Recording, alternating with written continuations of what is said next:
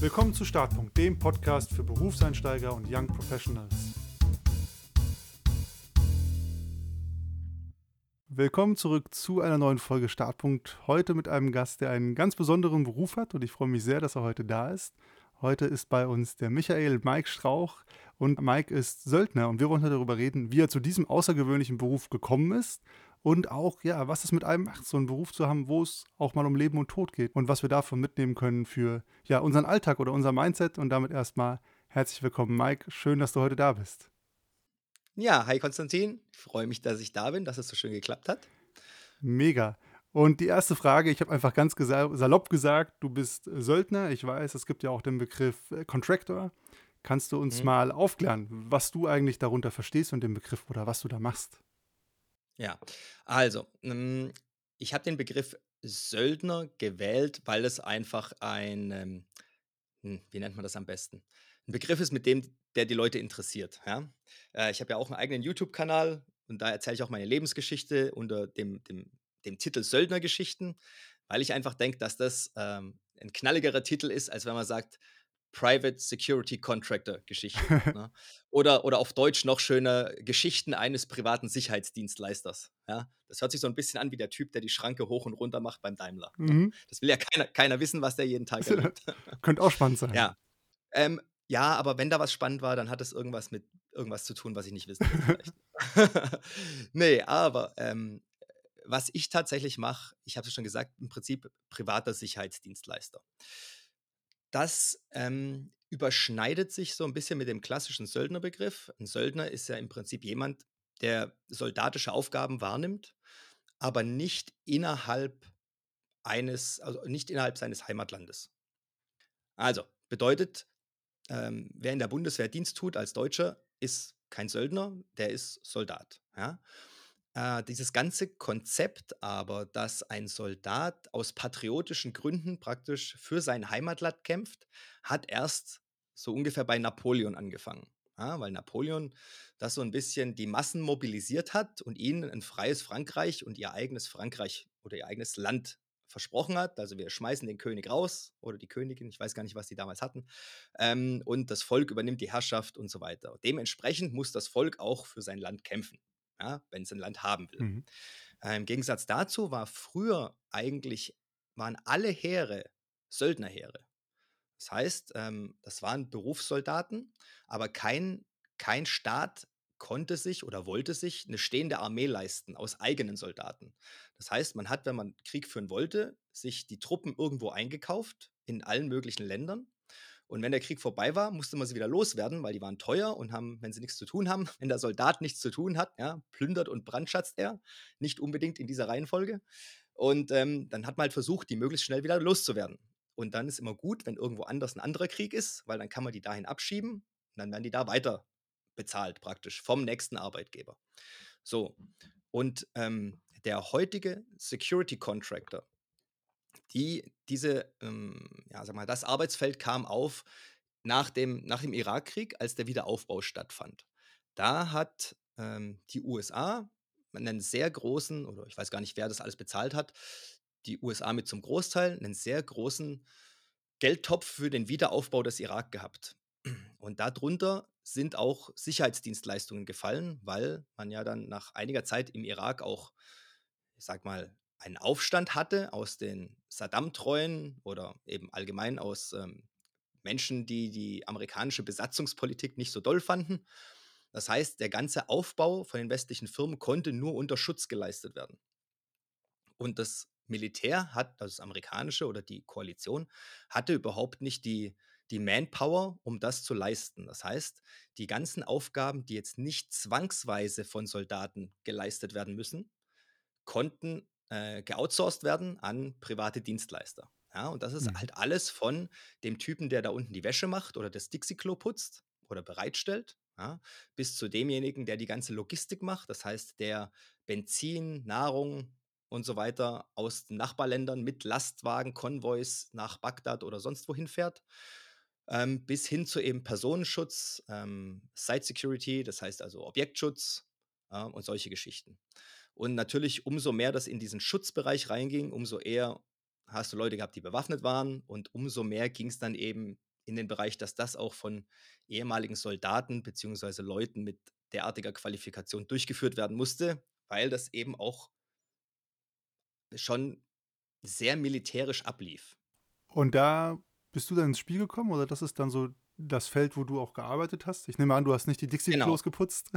Nee, ich habe Dix Dixie-Klos habe ich direkt übersprungen. Ich bin direkt direkt weiter oben eingestiegen. Ja, bei mir war es damals so, ich war da in so einem äh, in so 'nem Zeitpunkt, wo ich mir überlegt hatte, zur Fremdenlegion zu gehen mit Anfang 30, weil alles andere nicht geklappt hat. Ich wollte ursprünglich die ganze Zeit Soldat werden, ne? Und dann Polizist. Also, ich habe alles versucht, aus verschiedenen Gründen hat alles nicht geklappt.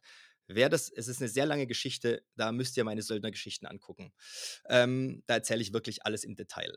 Aber zu dem Zeitpunkt, ähm, war meine damalige Freundin, äh, die war Hauptkommissarin beim Bundesgrenzschutz und hatte damals hatte Deutschland den, ähm den Lead, also die Führung im Polizeiwiederaufbau in Afghanistan. Und sie ist da eben durch die Polizei ein Jahr runter nach Kabul und hat gesagt: „Äh, Mensch, hier, guck mal, ich sehe hier dauernd so private Typen rumlaufen mit Waffen und in gepanzerten Fahrzeugen. Und die sind um sechs Uhr nachmittags schon im Gym und pumpen. Und der eine hat mir erzählt, er ist 27 und hat gerade sein drittes Haus in Frankreich gekauft. Ob ob das denn nichts für mich wäre, anstatt Fremdenlegion?“ Und ich so kurz überlegt, habe gedacht: „Na ja, die Fremdenlegion nimmt dich bis 40. Ich bin 32, glaube ich. Und, ähm, gucke ich mir doch erst mal das andere an. Zur Fremdenlegion kann ich immer noch gehen, wenn mir das nicht gefällt.“ So, und dann war eben gerade die Zeit, in der es im Irak so losging, dass da tatsächlich das Gefahrenniveau extrem hoch war und die auch extrem viel Leute gebraucht haben. Und, ähm, in der Phase hat man dann so ein bisschen die Standards, hm, runtergefahren, um einfach die ganzen Positionen überhaupt füllen zu können, ne? Am Anfang bist du da halt wirklich nur als Ex äh, Ex-Special Forces oder, ähm, Ex ähm, ich mal, polizeiliche Spezialeinheit oder sowas, auch mit langjähriger Erfahrung eben runtergekommen. Und dann ging es eben schon ein bisschen, äh, in die Richtung, dass du auch mit mehrjähriger Infanteriedienstzeit und Einsatzerfahrung so also, als ich runterkam, war das Limit war, glaube mindestens 25 Jahre alt, wenn nicht sogar 30. Ähm, mindestens 6 Jahre Infanterie und Auslandseinsatz. Also, das war damals der Standard, als ich reingekommen bin.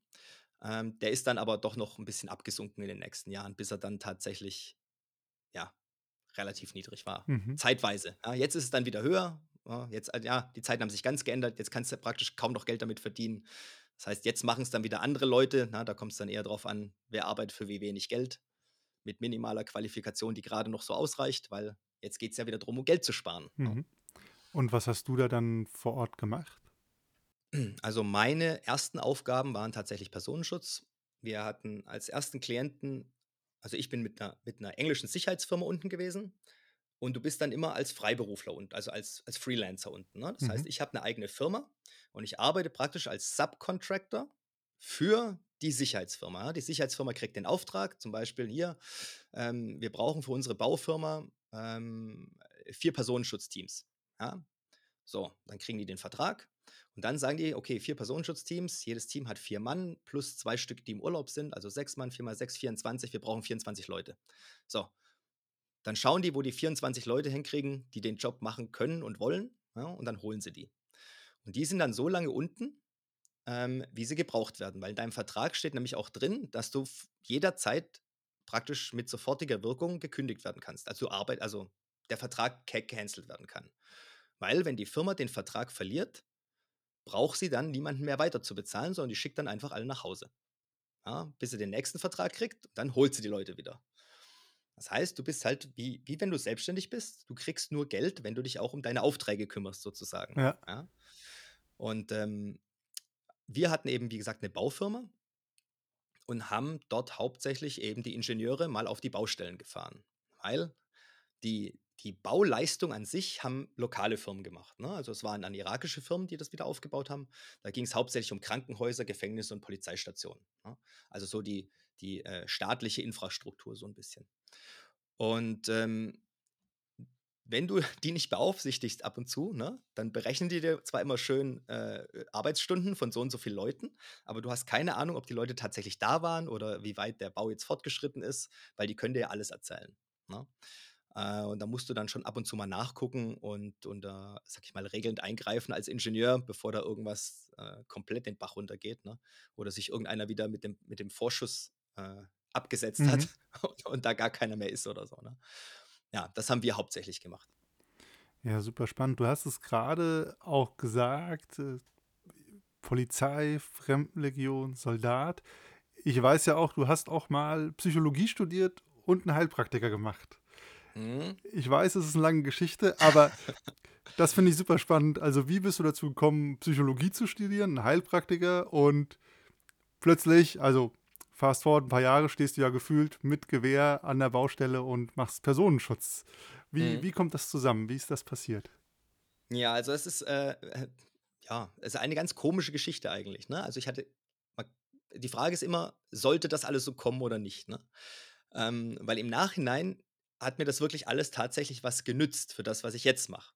Ähm, aber ursprünglich, ich wollte ja, wie gesagt, eigentlich immer irgendwie Soldat werden. Ne? Das hat dann immer nicht geklappt. Und dann ging es so weit, dass meine Mutter gesagt hat: Okay, äh, du bist jetzt aus der Bundeswehr raus, du fängst jetzt an zu studieren, mir ist egal was. Aber du, du sitzt jetzt kein Jahr rum und überlegst dir, was du eigentlich machen willst. Ja? Im Nachhinein völliger Schwachsinn. Also ich kann nur jedem raten, sich Zeit zu nehmen, bis er weiß, was er machen will. Weil ansonsten fängst du irgendwas an und wenn du keine Lust dazu hast eigentlich und das nur machst, damit was gemacht ist, wirst du halt langfristig nicht glücklich werden damit. Ja? Ich meine, es gibt sicherlich Dinge, die man mal machen kann, vielleicht ein Handwerk lernen oder so, ne? das hilft dir immer. Also das wäre auch was, was ich im Nachhinein gesagt hätte, hey, hätte ich einfach irgendwo eine Ausbildung gemacht als Schreiner oder Schlosser oder irgendwas. Immer, also so ein Beruf, den du auf der ganzen Welt ausüben kannst. Ja? Weil es gibt Berufe, es muss einem erstmal klar werden, die funktionieren nur in Deutschland. Zum Beispiel Steuerberater oder Anwalt ja, da gehst du nur ins Nachbarland, da bist du nichts mehr, weil die haben ein anderes Steuersystem, die haben ein anderes Rechtssystem, da bist du kein Anwalt, da bist du nix. Ja? Da kannst du wieder bei McDonalds arbeiten. Aber als Schreiner oder als Schlosser oder als Arzt, ja, sowas, kannst du egal wo, in Afrika im tiefsten Dschungel, ja, also als Schlosser wird es da vielleicht schwer, aber ne, mit Holz arbeiten oder als Arzt irgendwie sowas, das geht halt immer. So, ähm, ich habe mich dann aber entschieden, ich wollte eigentlich, ja, ich wollte eigentlich Sport machen, ja, wollte ich Sport studieren. Ähm, musste dann aber leider, weil es schon so spät war, bis ich mich entschieden hatte, in Bayern die Sportaufnahmeprüfung machen. Und die bayerische ist die schwerste und da bin ich natürlich mal schön durchgefallen. so, dann habe ich gesagt, gut, studiere ich Medizin. Da musst du aber für Medizin eine Medizinaufnahmeprüfung machen. Die war leider schon vorbei, weil ich war jetzt mittlerweile noch später. So, und dann war irgendwie nichts mehr übrig und habe ich gedacht, ah, was ist denn noch interessant? Dann habe ich gedacht, naja, Psychologie ist doch irgendwie interessant, ne? Da lernst du so Leute beeinflussen und so. Dann Scheiß, ne? Also, wer denkt, dass er im Psychologiestudium irgendwas praktisch Anwendbares lernt, dem muss ich gleich mal den Zahn ziehen. Ja? Da lernst du hauptsächlich Statistik und ganz, ganz viel Grundlagentheorien, von denen sich die Hälfte widerspricht weil nämlich keiner noch so genau weiß, wie der menschliche Geist funktioniert. So, jeder hat so seine Ideen und es gibt dann immer Forschungen, die das unterstützen und Forschungen, die das widerlegen. Ich habe tatsächlich mal einen von meinen Professoren gefragt, ob ich nur so doof bin, dass ich das nicht verstehe oder ob sich hier tatsächlich alles widerspricht und man gar nichts Genaues weiß. Und hat er gesagt, nö, nö, ich habe das schon richtig verstanden. Das ist tatsächlich so. ja, also im Prinzip ein Psychologe ist sehr gut darin, allen Leuten zu erzählen, er hätte die Lösung für ihre Probleme, obwohl er selber von gar nichts eine Ahnung hat. Und dann habe ich mir eben relativ früh gedacht, so, okay, damit kann ich nicht leben. Ähm, also relativ früh ist nach dem Vordiplom, habe ich, dann, hab ich dann gewusst, so, okay, das geht in die falsche Richtung hier. Ähm, vielleicht gehe ich doch zur Bundeswehr. Ne? Und dann habe ich mich da zum Beispiel nochmal als Offizier beworben. Ja? Ähm, hat dann auch nicht so funktioniert, wie ich das wollte, weil ich hätte zwar machen können, aber nicht in der Einheit, wo ich hin wollte. Dann habe ich wieder gesagt, so, nee, komm, lass mal, ich mache erstmal Psychologie fertig. So, Psychologie fertig gemacht. Das hat so begeistert, wie ich dann war, natürlich relativ lang gedauert. Ne? Bei mir insgesamt siebeneinhalb Jahre. Das war noch alles Diplom damals, für alle, die das nicht mehr kennen. Ja, äh, genau. Ach so, ja, ist ja schon so lange her. Ne? Genau, das war noch Diplom. Das hättest du theoretisch nach vier Jahren fertig haben können, wenn du richtig super Gas gibst und sonst kein Leben hast. Ja. Normalerweise so viereinhalb bis maximal fünf und ich habe halt siebeneinhalb gebraucht, ne? weil ich habe mir Zeit gelassen.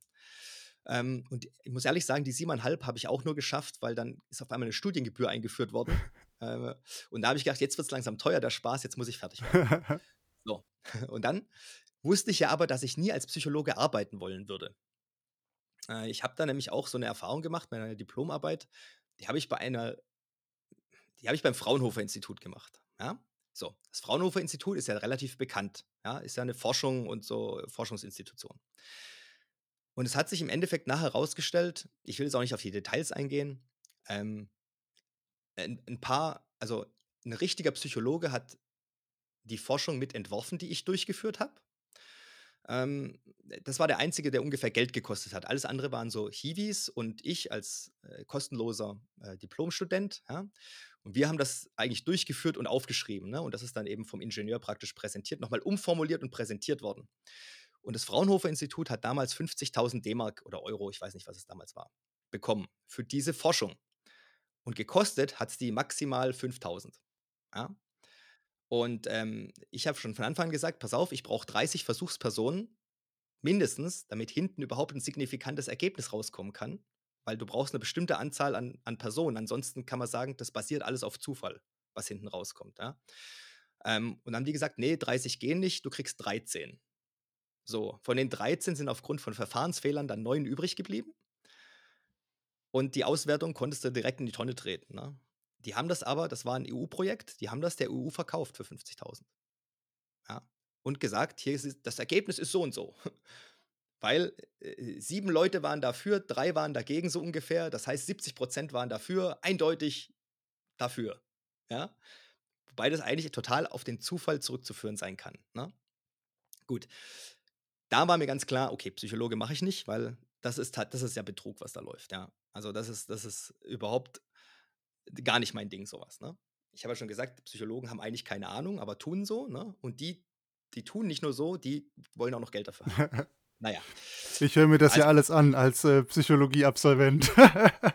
hast du auch Psychologie? Ja, ja, ja. Ich habe auch, äh, also Bachelor Master habe ich Aha. auch gemacht. Aber ah. ich, ich habe auch, ähm, wie du gesagt hast, äh, was ich immer beobachtet habe im Studium, Psychologen sind sehr gut darin zu erklären, warum etwas nicht funktioniert, aber sehr mhm. schlecht darin, eine konstruktive Lösung ähm, zu entwickeln.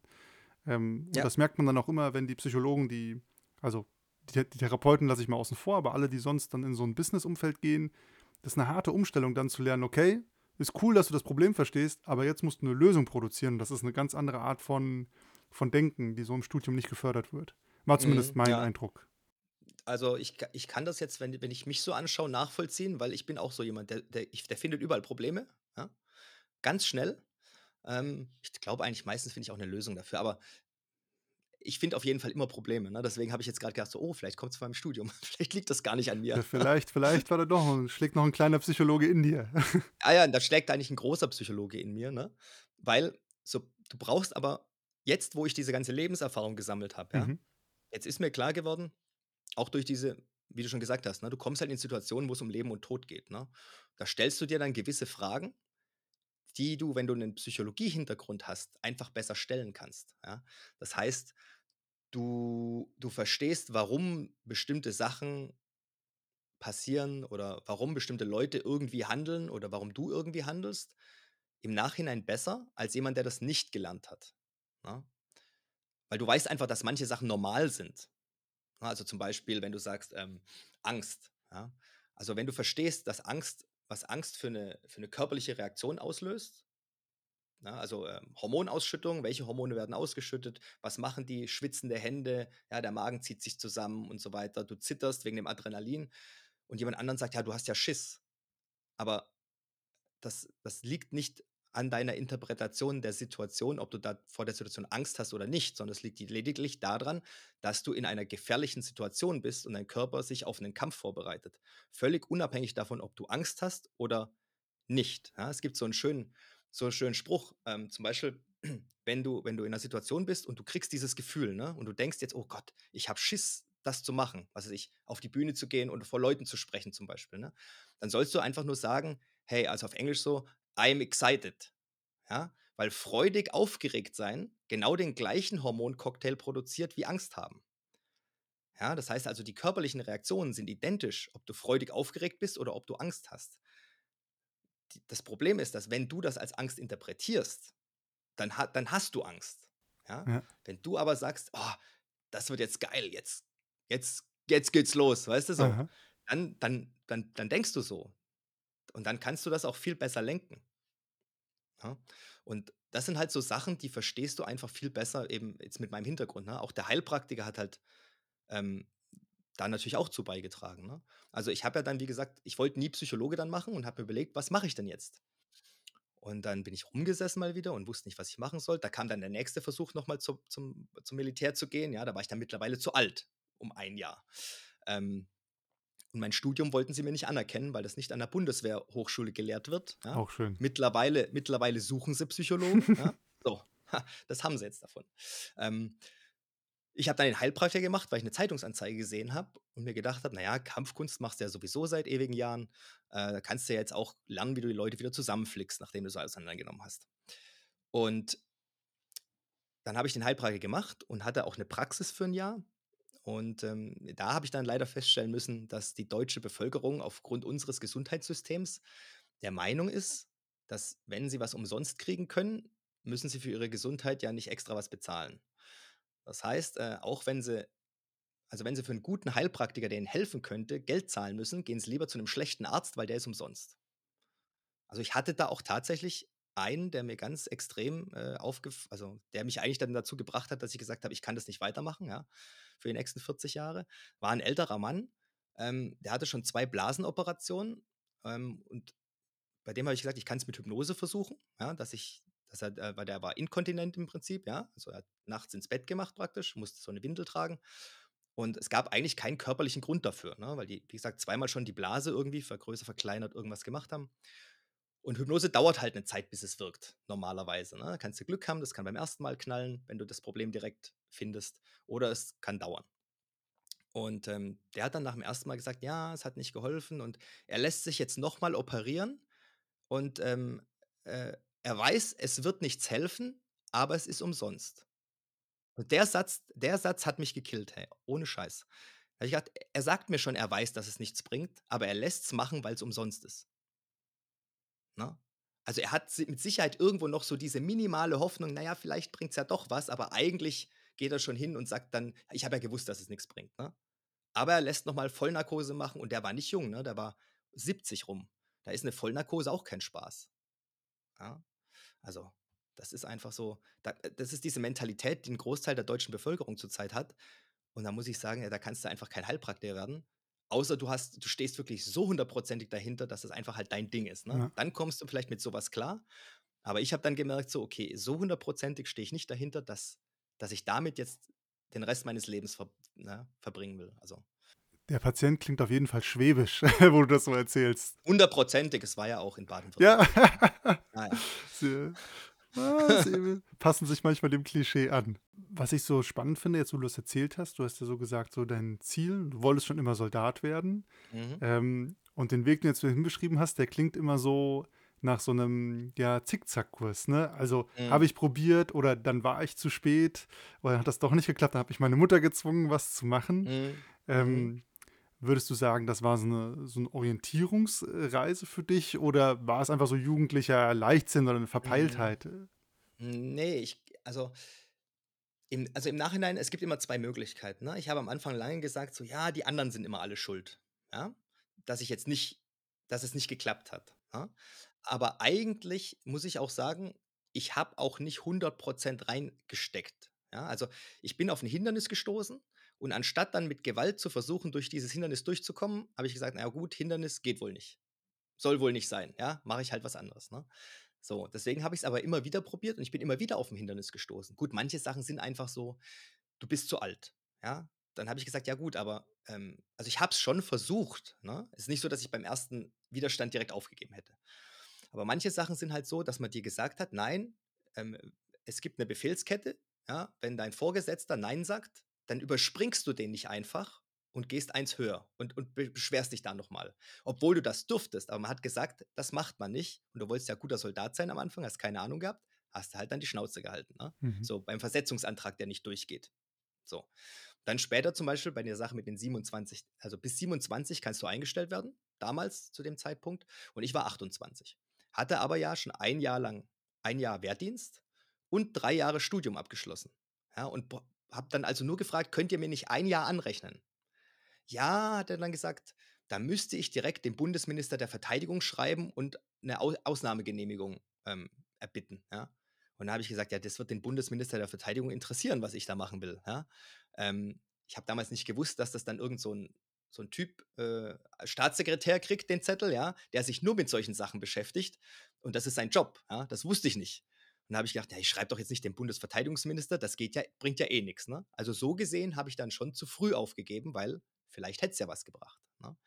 Aber bei mir lag auch, denke ich, einiges natürlich daran, dass ich halt von meinen Eltern zum Beispiel keine Unterstützung bekommen habe, was diese Soldatengeschichte angeht. Also waren die dagegen?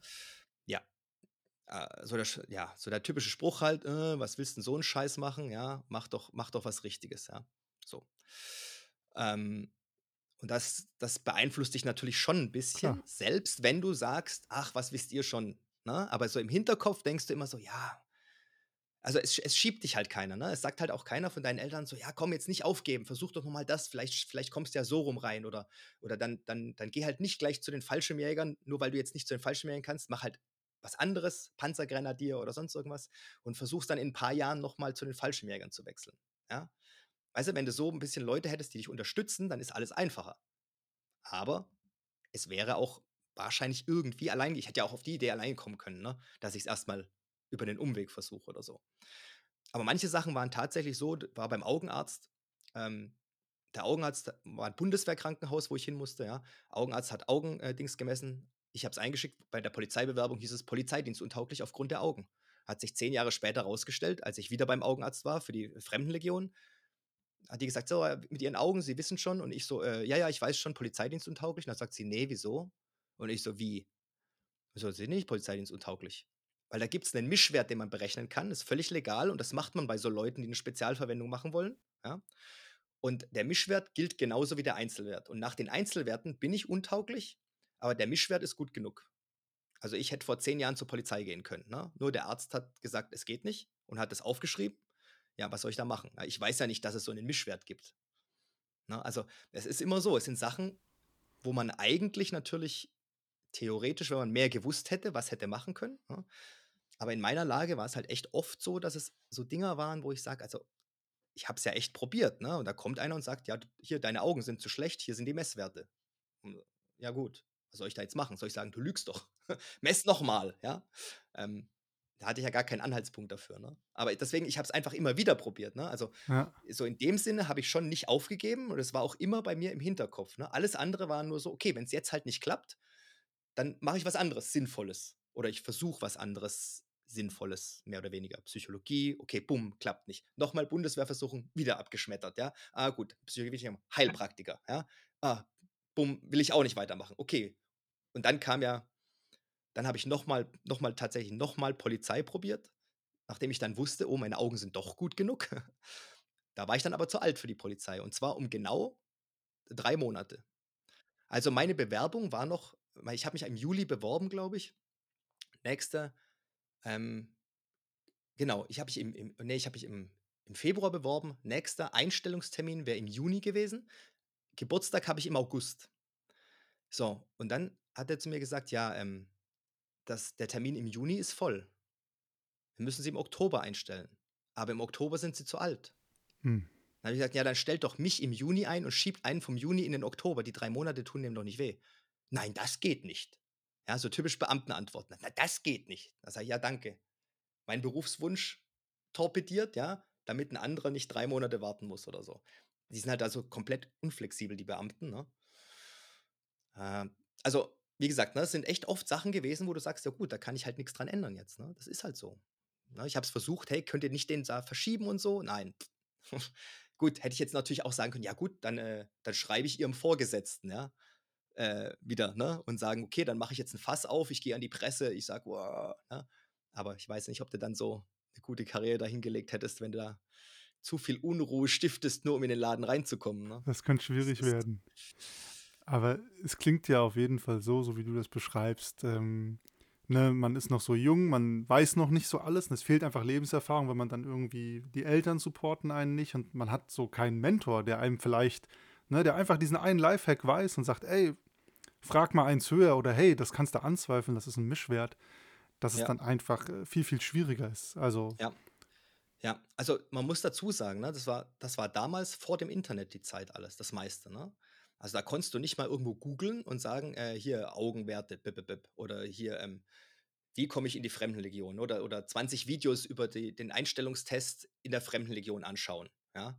Ich muss tatsächlich noch ich glaube, es gab 4 oder f 5 Bücher auf Deutsch, die habe ich mir alle gekauft, die habe ich alle durchgelesen. So, das war so ungefähr die Information, die es über die Fremdenlegion gab, ne? Das hattest du dann.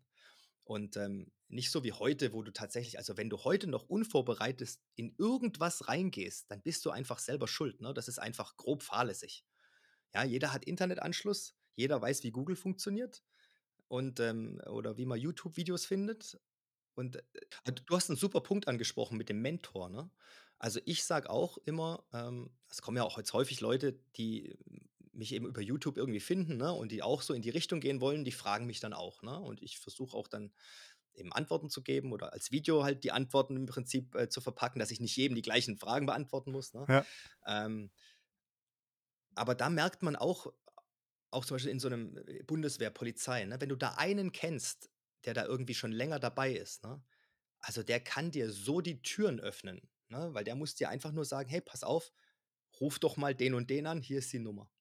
Oder schick dem und dem mal 'ne E-Mail-Adresse.“ Weil du findest weder diese Telefonnummer noch die E-Mail-Adressen von denen dienstlich, ja? Ja. Aber wenn du wenn einer wenn du sagst: „Ich möchte gerne in die und die Einheit.“ „Na ja, komm, pass auf, ich kenne da einen, ähm, äh, kannst dich doch mal mit dem unterhalten, ne? Ich gebe dir mal sein seine E-Mail-Adresse oder was oder ich frage den, ob der ob er ob er Bock hat und so“, ne? Und dann hast du da einen, weil das ist ja so so wie du vorhin auch wo wir uns vorher d vor dem Gespräch unterhalten haben, ne? Firmen suchen ja gute Leute. Ja. Das Problem ist, die Firmen finden die ja auch nicht. Ja. Also, die Firmen finden ja nur Leute, die sich bei ihnen bewerben im Prinzip oder die zu ihnen kommen auf der Messe, auf weißt ne? Die da du also, ich sage immer, es gibt so diesen Spruch, grade jetzt hier im im im Spezial äh, und so, also, in der in der Szene, sage ich mal, oder in der Kultur, ja, Silent Professionals, so. Ja, und solange du da im Dienst bist, ist es auch okay, wenn du 'n Silent Professional bist. Aber wenn deine Dienstzeit jetzt zu Ende ist und du dann eben selber, so wie ich jetzt halt, irgendwelche Sachen anbieten willst, da kannst du der Beste in deinem Gebiet sein, ja? Wenn dich niemand kennt, kann niemand zu dir kommen und dein Zeug wollen. So. Und genauso ist es, wenn du nach 'ner nach 'nem Job suchst, nach 'nem Arbeitgeber suchst, ne? Wenn dich niemand kennt, dann kann auch kein Arbeit du kannst der beste Typ sein für den Job, ja? Die könnten dir, was weiß ich, wie viel Geld bezahlen wollen, wenn du diesen Job machen würdest, weil die brauchen genau dich, ja? Aber die wissen gar nicht, dass du da bist. Weil du dich weil du zu Hause hockst und halt irgendwie, ne, hoffst, dass dich mal jemand findet, so von sich aus. Du hast es dann ja geschafft und bist, äh, Private Security Contractor geworden. Ich habe das Wort jetzt schon gelernt Hm. und mir aufgeschrieben. Ähm, was macht das mit einem oder wie war das für dich, ähm, 'nen Job zu haben, wo es ja schon auch, ne, Personenschutz, da geht's auch um Leben Mhm. und Tod. Also, in der Theorie kannst du ja morgens rausfahren und es kann sein, du kommst abends nicht mehr zurück. Das ist Genau. ja 'ne Lebensrealität. Was Ja. macht das mit einem oder auch mit der eigenen Arbeitseinstellung? Also, das du hast das sehr schön beschrieben, ja. Das ist genau das war der geilste Job, den ich je hatte, muss ich ehrlich sagen, ja? Weil du bist morgens, so wie du gesagt hast, du bist aufgestanden, du wusstest, du fährst heute raus und du wusstest, da draußen sind hundertprozentig Leute, die den ganzen Tag nichts anderes machen, als zu versuchen, dich zu erwischen. Und du kommst im Prinzip nur lebend wieder zurück, wenn du cleverer bist als die, ja? Das heißt, du musst halt alternative Routen planen, du musst wissen, was ist wo wann passiert, ja? Wo müssen wir überall hinfahren, wann fahren wir da am besten und so weiter, ja? Und, ähm da merkst du einfach, dass das, was du gelernt hast, Sinn macht und dass du's auch wirklich voll konzentriert anwenden musst, ne? Also, du bist so 'n bisschen wie in so 'nem Flow. Weiß nicht, Flow sagt dir was? Ja klar, Csikszentmihalyi sagt dir was, Klar, Flow, ja? natürlich. Also, wenn du auf 'nem bestimmten Schwierigkeitsniveau operierst, das so ist, dass du hundertprozentig konzentriert sein musst, dass es nicht in die Hose geht, sondern dass du's schaffst, ne? So wie beim Wellenreiten oder Skifahren, ne? Mhm. So, wenn du grade so grenzwertig bist, auf der Welle zum Beispiel, ne, ist die Beschreibung, dass du ein kleiner Fehler, das Ding zerlegt dich komplett, ne, und du stirbst vielleicht dabei, weil so 'ne Welle ist kein Spaß, ne, wenn die hoch genug ist. Und dann, dass du so richtig eins mit dem Brett wirst und jede kleine Erschütterung und jede jede Winkelveränderung praktisch spürst, ne? Also, da das das man muss halt so 'ne Beschreibung lesen von einem, der's gut beschreiben kann, ne? Aber dass du einfach du bist im Moment drin, ne? Das, was was du beim Buddhismus so lernst, so im Hier und Jetzt sein. Das, was so das Ziel ist so 'n bisschen, ne? Dass nur jetzt nur der jetzige Augenblick zählt, ne? Also, du bist praktisch immer voll konzentriert. deine Sinne sind sozusagen erweitert, ja, obwohl sie sind eigentlich nicht erweitert, du du achtest nur al mal richtig drauf, ne? Ja. Ähm, und da das da denkst du wirklich jeden Tag: „Mensch, heute war wieder 'n geiler Tag“, wenn du abends nach Hause kommst, ne? So. Also, das ist einfach es ist natürlich auch so 'n bisschen das, wo du danach, wenn du andere Jobs hast, so denkst so: „Warum mache ich das hier eigentlich?“ Ja? Also, im Vergleich dazu ist jetzt so Personenschutz in Europa halt reizlos, ne? Weil da da weißt du zu 99,99 % passiert dir nix. Ja, das ist halt einfach nur so bei den meisten Leuten ist es halt einfach nur, die brauchen halt jemanden, ne? Ja. Aufgrund von versicherungstechnischen Gründen zum Beispiel, ja, oder für die ist es auch nicht gut, wenn niemand da wäre, ne? Aber da kommt jetzt kein gezielter Anschlag, ne, sondern Ja. die laufen halt vielleicht mit viel Geld rum und damit halt keiner da, äh, vorbeikommt und denen die Uhr, äh, runterhackt von der Hand, ne? Die Uhr ist 'ne 1.000.000 wert, dann musst du halt jemand dabei haben, der aufpasst, ne? So. Das ist einfach also, da da hast du einfach 'ne ganz andere Stufe und das Problem ist, wenn du einmal dieses hohe Niveau hattest, ne, dann dich wieder an andere an an weniger gefährliche Sachen zu gewöhnen, ist halt, äh, ja, schwierig. So wie du das beschreibst, wird man dann zu so 'ner Art Adrenalin-Junkie?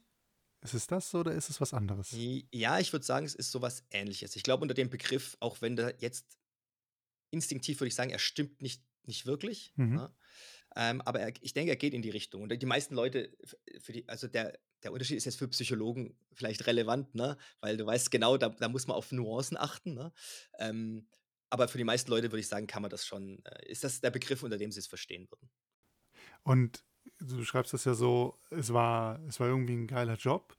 Für mich klingt die Vorstellung also, ich kann das nachvollziehen, aber für mich klingt's gruselig, morgens rauszugehen und nicht zu wissen, ob ich abends wiederkomme.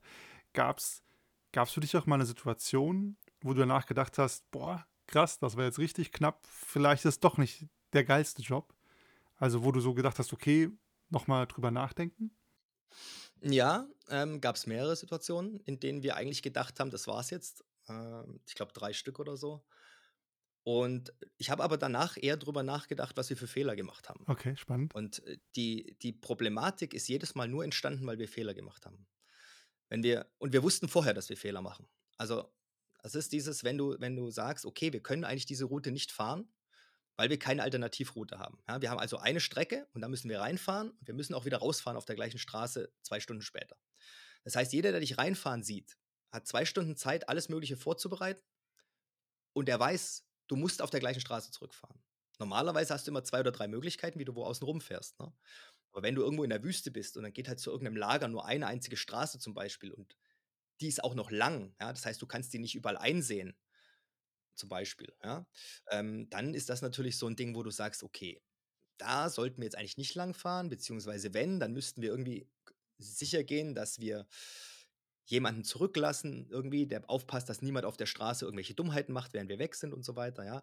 Also, da gäb's schon so, sage ich mal, Möglichkeiten, wie man das wieder äh, das Risiko wieder minimieren kann, ja, die aber unter Umständen kostenintensiv wären, ja, und wo die Firma dann halt auch sagt so: „Ah, ne, ne, ne, passt schon, ne? Passiert schon nix“, ne? Ja klar, die sitzen ja auch nicht in dem Auto, das da Ja. reinfährt, ne? Ja? Und wenn du halt dann merkst, dass deine Firma das regelmäßig macht, solche Dinger, und dann auch dein Teamleader zum Beispiel halt nicht die Eier hat zu sagen: „Ne, wir fahren da nicht lang.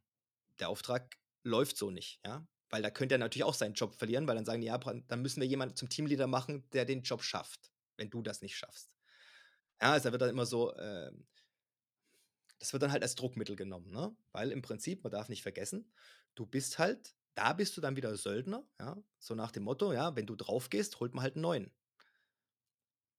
Da ist jetzt für die Firma praktisch, ne, egal, ja, wie lang dauert's, bis der Nächste da ist so ungefähr. Also, ganz so radikal sehen die's nicht, ne? Das geht natürlich auch auf den Ruf von der Firma irgendwann, aber halt erst irgendwann, ne? Und da muss man immer abwiegen: „Okay, wie viel Geld geht da jetzt verloren“, ne? Und, äh, wenn nix passiert, dann wächst ja wieder Gras drüber, ne? Und oft passiert ja nix, ja? Aber bei uns ist halt 'n paarmal was passiert. Und das war eben aus so Gründen, wo du sagst: „Hey, eigentlich können wir da nicht langfahren.“ Und dann heißt's halt: „Ja, aber wir machen ja nur 'ne Aufklärung, wir haben ja keinen Klienten dabei.“ Und dann sage ich: „Ist doch egal, ob wir 'n Klienten dabei haben. Wir sind ja da. Ja.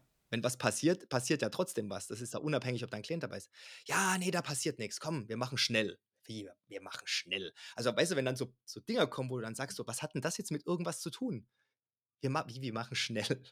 Ja. Ja klar, wir minimieren die Zeit auf dem Ziel, damit wir schnell wieder zurück sind. Ja, ist schon richtig, aber wir haben trotzdem nur eine Straße, verstehst du? Da muss ja nur einer irgendwie einen großen Stein in die Mitte legen. Da ist Feierabend, ja? Und so Zeug liegt da genug rum oder ein Auto hinstellen, ne? Und das ist dann so Sachen sind dann halt passiert, ne? Und dann bist du mit Glück wieder rausgekommen irgendwie aus der Situation. Äh, nicht mit ja, mit mit Glück und weil alle alles richtig gemacht haben, ja? Also auch, weil was gekonnt worden ist. Und wenn das dann halt noch mal passiert, ja, und wieder bei der gleichen Firma und wieder aus so einem Grund, ne, da denkst du dir halt irgendwann: „Okay, ich muss mal die Firma wechseln“, ne? Also, der Beruf ist ja immer noch geil und eigentlich passiert ja auch nichts, wenn du keinen Scheiß baust, ne? Das Problem ist halt, wenn du halt Fehler machst, dann werden die halt unter Umständen ausgenutzt vom Gegner. Das ist eben genau das, warum der Job ja auch so geil ist, weil das passieren kann, ne? Okay. Also, wenn die ganze Zeit einfach nur dumm irgendwo rumfahren kannst, dann brauchst du ja keinen hochbezahlten, ähm, Private Security Contractor, Ex-Militär oder sonst was. Da kannst du irgendwie so 'n so 'n lokalen Iraki, äh, der davor Schuhe Schuhe repariert hat, reinsetzen, ja? Der weiß auch, wie man mit der AK-47 umgeht, zumindest so ganz grob, wo vorne und hinten ist, ne? Weil der vielleicht auch mal beim Militär war, damals noch bei Saddam und der kostet halt 1/5 oder oder noch weniger, Mhm. ne? Und, ähm, das ist dann zwar der Weg, den die Industrie dann am Ende genommen hat so, ne? Die haben das auch dann irgendwann gemerkt: „Ja, eigentlich können wir ja gleich billige Leute reinsetzen“, ne? Die meckern dann schon nicht so sehr, weil die wissen gar nicht, was sie für 'n Mist bauen. Ja, wie du das beschreibst mit der Firma und den Vorgesetzten, das erinnert mich natürlich mit, äh, weniger verschärften Mitteln auch total an die normale Businesswelt, ne? Das gleiche Spiel, so man schaut, achtet die Firma auf ihre Mitarbeiter? 'N guter Vorgesetzter kann 'n Unterschied machen, ne, weil der für für sein Team einsteht oder sich dann auch durchsetzt nach oben hin und nicht einfach Druck durchreicht. Ähm, natürlich ist so die die Konsequenz im Business ist halt, okay, dann kündigt man mal oder hat 'n schlechten Tag und wenn's ganz schlecht läuft, noch 'n Burnout, auch nicht cool.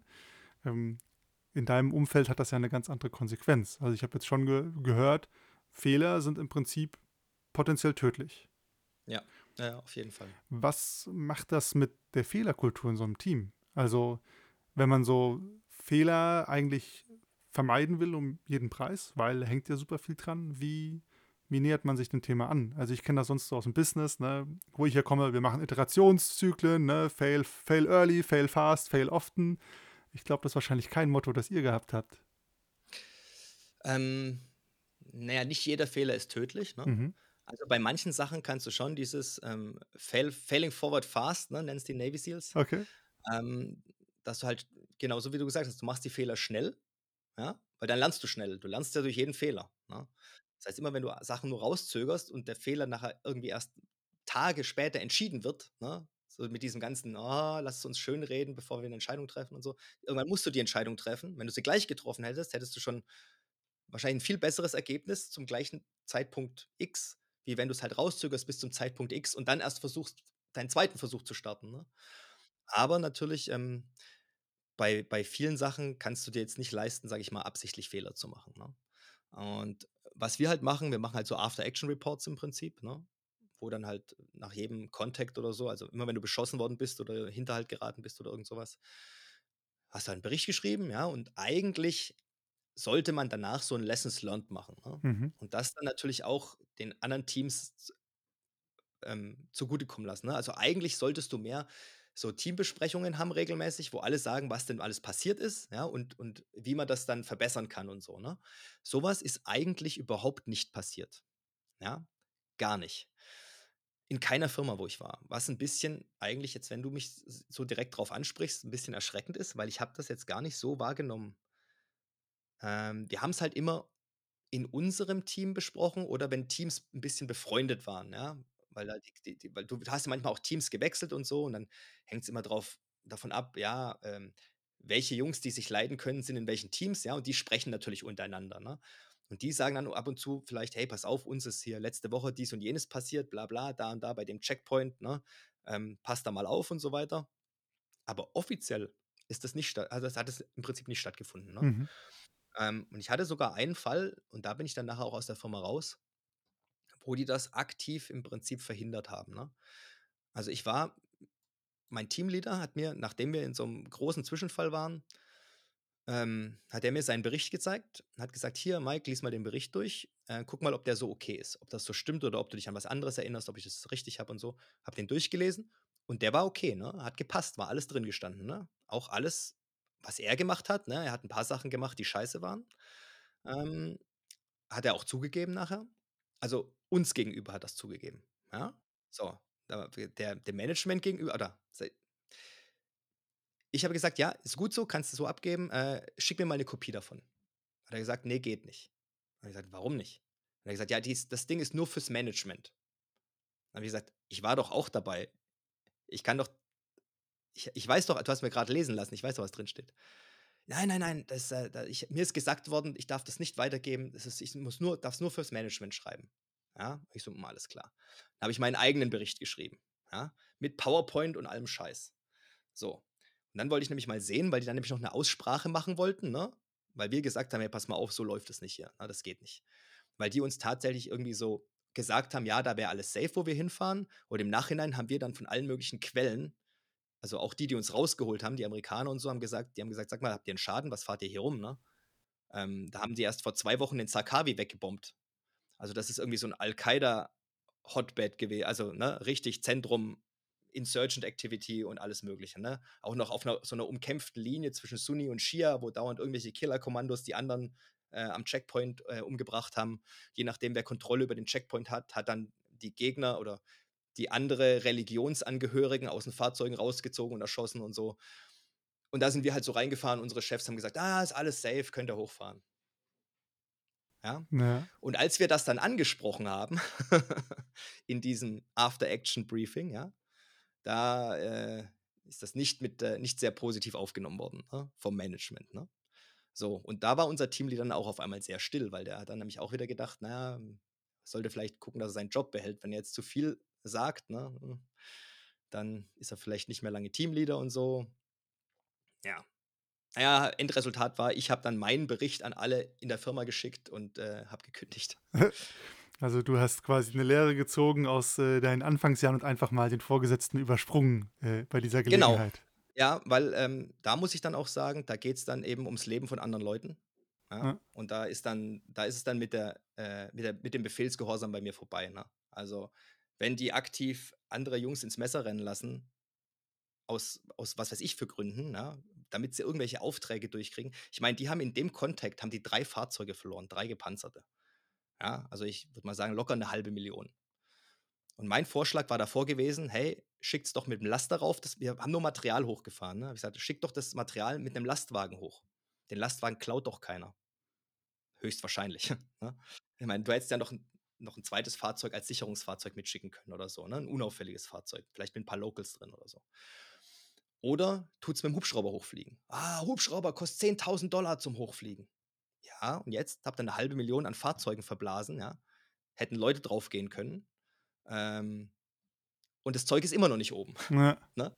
Aber ich habe es vorher gesagt. Ne? Und ich habe nicht gewusst, dass es, also ich habe nur gewusst, dass die Fahrzeuge, mit denen die uns hochgeschickt haben, schon so schlecht war, dass wir niemals oben angekommen wären. Allein schon, weil die Fahrzeuge so schlecht waren. Ähm, ist aber auch eine längere Geschichte. Ne? Ist in meinen Söldnergeschichten auch alles drin. Kann man sich also auch alles im Detail anhören. Aber im Prinzip ist es wirklich so, dass ich gesagt habe: Nee, pass auf, äh, Loyalität äh, ist ein zwei, also, Treue um Treue heißt es bei den Fallschirmjägern. Mhm. So. Wenn deine Firma nicht hinter dir steht, sondern genau das Gegenteil macht, ja, ja dann hat die auch keine, keine Loyalität verdient, ne? sondern dann muss man schon gucken, dass die anderen Jungs wissen, worauf sie sich einlassen, wenn sie wieder da hochfahren. Ja, aber das war, war eine relativ ähm, wichtige Route, die wir auch öfters benutzt haben. Und ich war mir sicher, dass sie die nächsten, die sie hochschicken, auch wieder hoch. Und das war auch so. Also ich habe dann die nächsten gefragt, also andere Teams danach gefragt, ähm, wisst ihr, was uns, was uns letzte Woche passiert ist? Nee. Uns ist nur gesagt worden, äh, irgendwie, ihr hattet einen, einen, Motorschaden oder irgendwas, deswegen musstet ihr wieder abgeschleppt werden. Und ich so, mh, hm, alles klar, ich erzähle euch mal, was passiert ist. Ja, und dann habe ich das Ding rausgeschickt, weil ich wusste, die Firma hat das wieder unter Verschluss gehalten. Die anderen Teams wissen wieder nicht Bescheid, was da war. Also wir haben im Nachhinein erfahren, dass eins unserer Teams eine Woche vor uns an dem gleichen Checkpoint auch solche Probleme hatte. Bei denen ist da nicht zur Schießerei gekommen und nichts. Ähm, da haben sie einen aus dem Auto gezogen und die Waffe an den Kopf gehalten. Und ähm, dann ist ein anderer ausgestiegen. Also ist ja irgendwas so Sunni Shia, habe ich ja gesagt. Ne? Und halt der von der richtigen Religion, die den Checkpoint hatte. Wir haben immer gemischte Teams gehabt. Also wir haben geguckt, dass wir praktisch einen Kurden, einen Schia und einen, und Sunni drin haben, so ungefähr. Ne? Ja. Also im Prinzip so die großen Gruppierungen, die da unten rumspringen, dass du immer von jedem irgendwie einen hast, dass immer der Richtige die Konversation führen kann. Ne? Also der, der Gleichgesinnte Ja. sozusagen.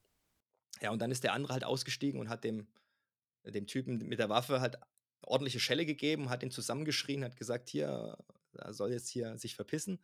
Und es hat funktioniert. Hätte auch schief gehen können. Ne? Dann sind die wieder eingestiegen und, und äh, sind abgehauen. Ne? Ähm, aber das wussten wir auch nicht, weil uns das keiner gesagt hat. Ja. Also, das ist, das ist einfach so, wenn, wenn sowas passiert, das hat jetzt nichts mit dem Job an. Da, da stellst du nicht den Job an sich in Frage oder macht das Sinn, sich generell in so Leben- und Todsituationen zu begeben aufgrund deines Berufs. Ne? Das ist immer noch, da stehe ich immer noch dahinter. Aber ähm, du lernst halt, dass du wirklich aufpassen musst, dass deine Firma die, die gleiche Sichtweise hat wie du. Ne? Weil am Anfang hieß es auch, ja, die, die Jungs kommen zuerst. Ja? Also Operators first. Ja? Also am wichtigsten ist, dass jeder Leben nach Hause kommt. Alles andere ist egal. Ja, ob die Fahrzeuge kaputt sind, ob ob es Geld kostet, euch rauszuholen, ganz egal. Das Wichtige sind die Leute.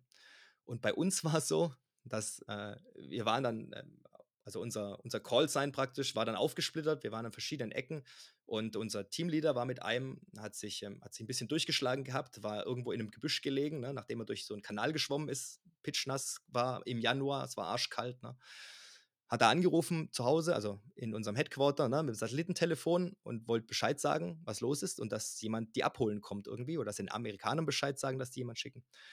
Und der erste Satz, das hat er zu mir gesagt, hat er gemeint, als er den Satz gehört hat, wusste er nicht, was, was, er, was er sagen soll. Der erste Satz von unserem Ops-Manager war, wie geht's den Fahrzeugen? Und dann wusstest du, dann wusstest du, wie der Laden Kennst deinen läuft. Ja. Stellenwert. ja, da weißt du genau, du kommst so ein Stück unter den Fahrzeugen, ne, vielleicht.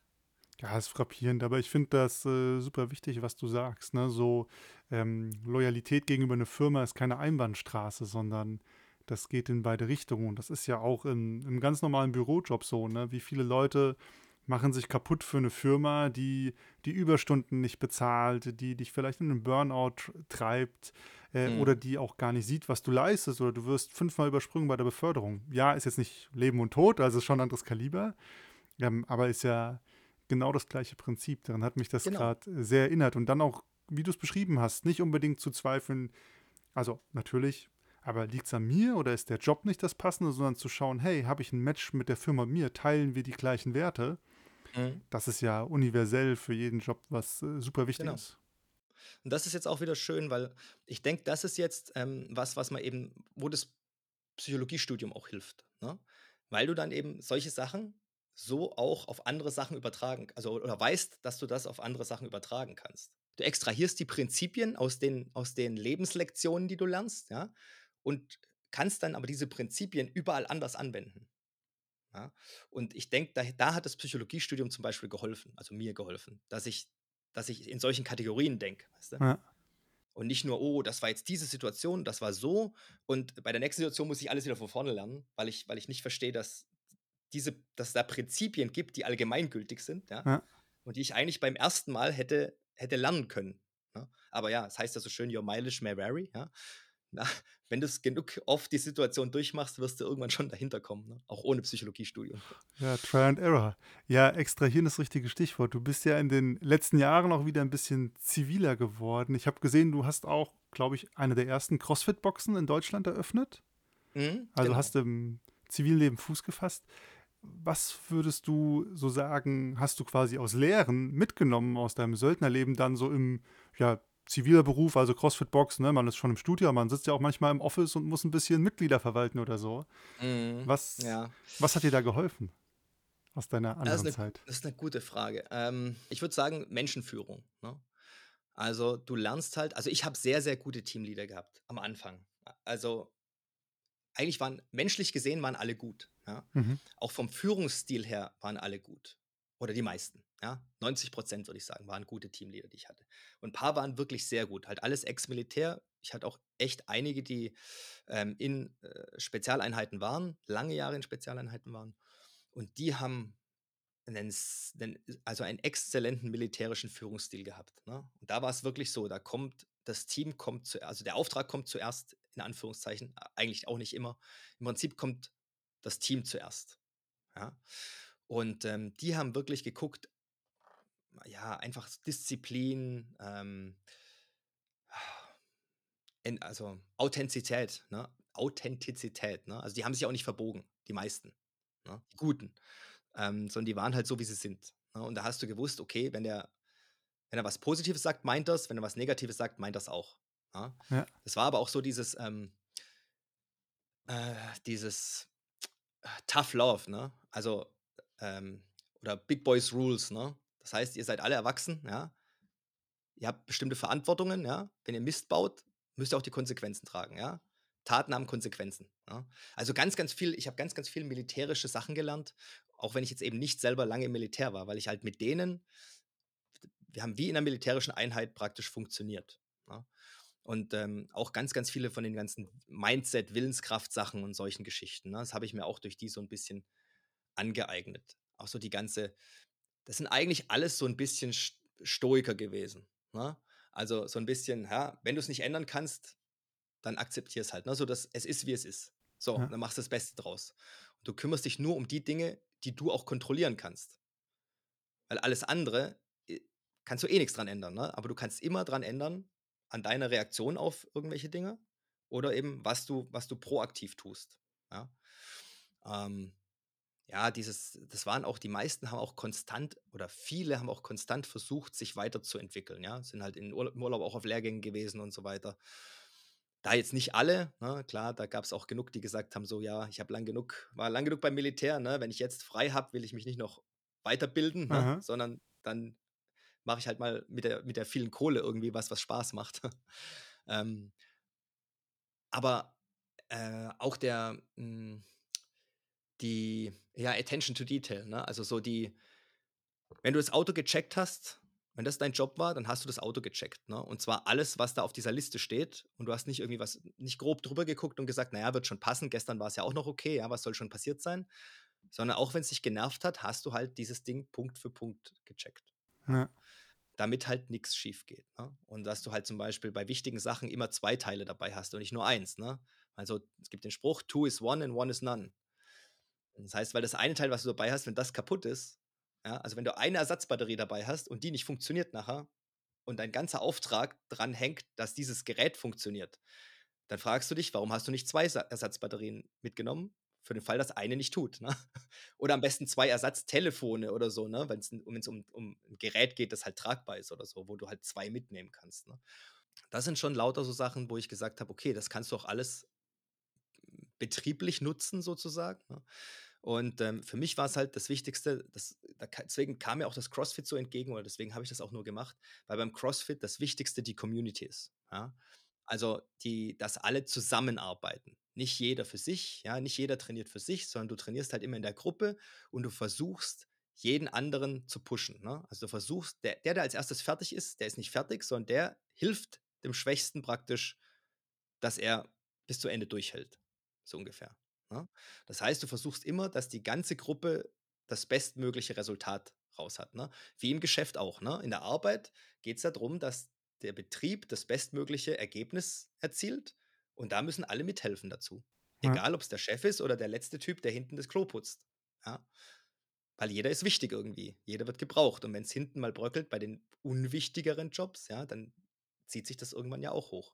Wenn es nur wegen der Zufriedenheit ist, ne? weil der eine dann immer mit dem Gesicht rumläuft, weil sein Job scheiße ist und das steckt dann die anderen an irgendwie und das ist auch nicht gut. Ja, es verbreitet sich schnell. Was du beschreibst, ist ja auch dieses, ich musste die ganze Zeit an das Stichwort Arbeitsethik denken. Ne? So egal, was die Aufgabe ist, wenn es meine Aufgabe ist, dann mache ich die mit 100 Prozent meiner Fähigkeiten. Das finde ich immer, also wenn das Leute durchziehen, so im American Football, ne, sagt man auch, do your job. Und wenn dein mhm. Job ist, das ganze Spiel in einen Typen links zu blocken, dann machst du das und nichts anderes, aber mach das bitte perfekt. Das ist so gut wie ähm, möglich, ja, genau. Das finde ich immer super faszinierend, wenn man halt ja auch diese, diese Hingabe dann entwickelt zu einem Task, wo andere Leute sagen, nee, mache ich nicht, bin, bin ich mir zu fein für oder so, weil man damit auch schon viel erreichen kann, auch wenn man es in dem Moment nicht sieht, ne, so im, im Teamgefüge. Ja, genau, ja, das ist ein guter Punkt. Ne? Also das ist auch so ein klassisches Beispiel. Ähm, so dieser Spruch, the way you do one thing is the way you do everything. Also die Art, wie du eine Sache machst, ist eigentlich die Art, wie du alles machst, weil es eine Charaktereigenschaft ist. Ne?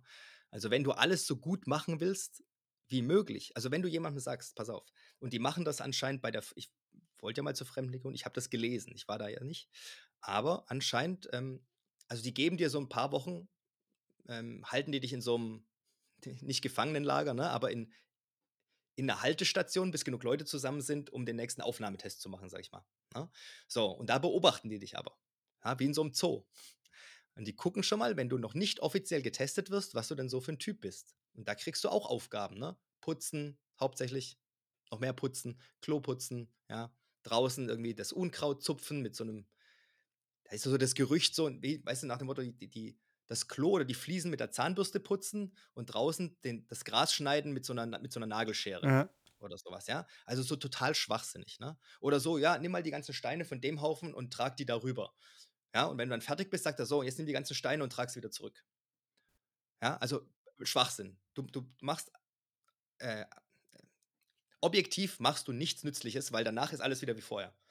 Nur, nur du warst beschäftigt sozusagen, ja. So. Aber da sieht man, ob du das enthusiastisch und zum, mit, mit dem Besten deiner Möglichkeit machst, diese völlig sinnlose Dings durchzuführen. Ja, und wenn du das machst, dann bist du ein guter, dann kannst du schon mal sagen, der Typ wird ein guter Soldat. Weil Soldaten kriegen Befehle, die unter Umständen für sie sinnlos wirken.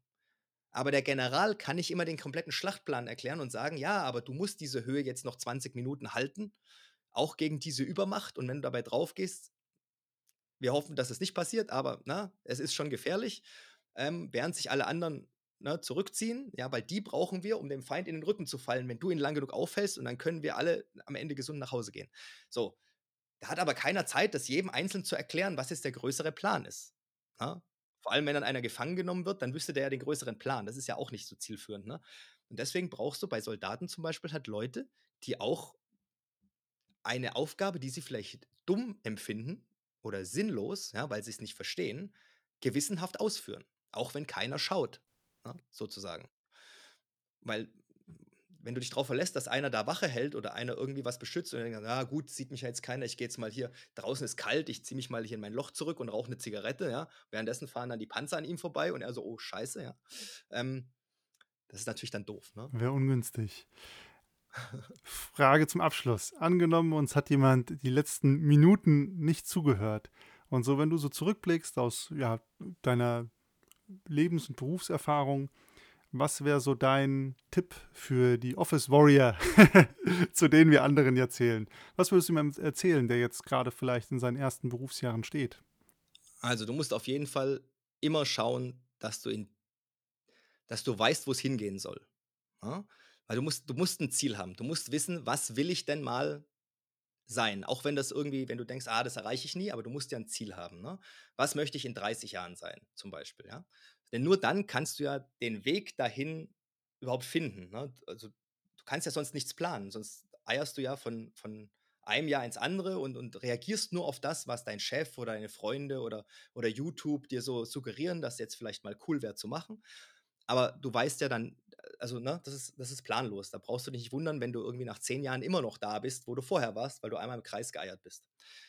So, jetzt ist das Problem, die meisten Leute nehmen sich nicht die Zeit, überhaupt zu überlegen, was will ich denn mal machen? Was, was gefällt mir denn überhaupt? Worauf, worauf habe ich denn Lust? Ne? Weil heutzutage alles so reizüberflutet ist. Und ja, wir hatten es ja vorhin von TikTok, ne? Aufmerksamkeitsspanne maximal 15 Sekunden oder so. Da sagt man einem, hey, geh doch mal irgendwie zwei, drei Tage in so eine Berghütte, wo kein Internet ist und nichts, nur mit Essen.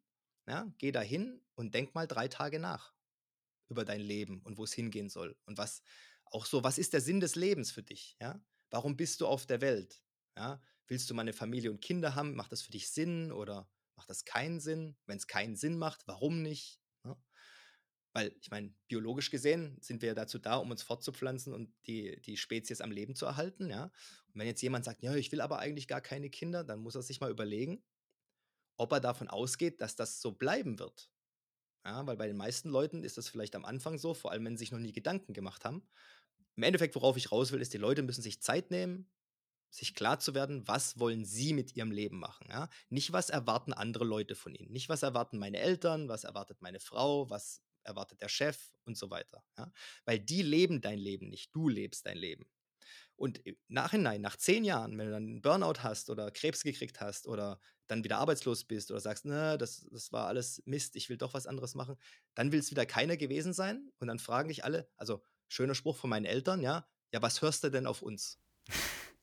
ja, nach zehn Jahren, wo ich gesagt habe, wäre ich doch damals zur Bundeswehr gegangen. Ja, wärst du doch, warum bist du nicht? Ja, ihr habt damals gesagt, das ist scheiße, ja, was hörst du auch auf uns? Ja, da denke ich mir so, echt jetzt? Ja, und das ist, das ist, aber das war sehr gut, weil ich habe dadurch gelernt, du musst, du bist für dein Leben verantwortlich, niemand anderes. Du kannst es auch nachher auf niemanden abschieben. Ja, die haben gesagt, ich soll das machen. Ihr habt gesagt, das wäre ein guter Beruf, den ich machen soll. Ja? Es kommt darauf an, was du machen willst, weil du musst damit leben. Sprichwörtlich. Also, ne, wörtlich. Du musst wörtlich mit deinem Leben leben. Also mach das, was du wirklich machen willst. Ne? Und überleg dir vorher, was das ist, wo das hingehen soll, das Ziel. Den Weg zu finden ist relativ einfach heutzutage. Ja, Internet, wie gesagt, ja, das war bei uns damals, also bei mir damals halt ein größeres Problem.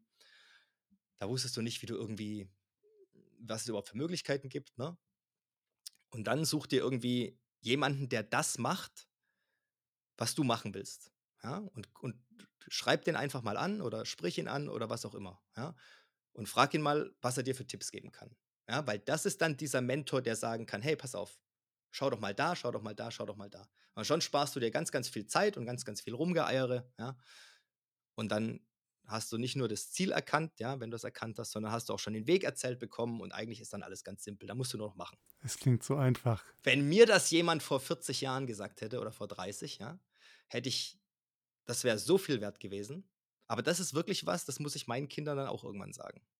Ja, weil das ist, das ist, das ist wirklich wichtig. Ja, ich glaube, das ist eine der essentiellsten Sachen, nicht auf die Erwartungen anderer äh, so viel zu geben, sondern einfach für sich selber rauszufinden, was will ich und wo will ich hin. Das ist ja eine super wertvolle Nachricht. Ja, damit erstmal an der Stelle schon mal vielen herzlichen Dank, dass du heute da warst und so viel aus deinem Berufsleben und deinem Leben mit uns geteilt hast. War super spannend. Wenn man, du hast ja schon ein paar Mal gesagt, noch mehr von dir hören und sehen will, wo findet man dich denn im mittlerweile vorhandenen Internet? ja, wenn das nicht wäre. Ne? ähm, also ich habe einen YouTube-Kanal, der nennt sich Project Archangel. Instagram-Kanal habe ich auch, da ist aber nicht so viel los, weil mir das ehrlich gesagt, mein Content ist sehr inhaltsreich, habt ihr wahrscheinlich gemerkt jetzt, nachdem ich so viel gequatscht habe. Und Instagram ist einfach nicht die ganz richtige Plattform dafür, aber man findet mich auch auf Instagram, gleicher Name. Facebook auch, gleicher Name. Also, aber YouTube ist mein, mein Hauptmedium, auf dem ich mich da bespaßen lasse und bespaße. Super cool. Dann packen wir euch all die Links in die Show Notes. Dann könnt ihr auf jeden Fall mal vorbeischauen, wenn ihr noch mehr Interesse habt an den Geschichten. Und wenn ihr ansonsten Fragen, Feedback, Kommentare zur Folge habt, dann schreibt uns einfach auf Instagram oder TikTok besser starten. Und ansonsten bis zum nächsten Mal.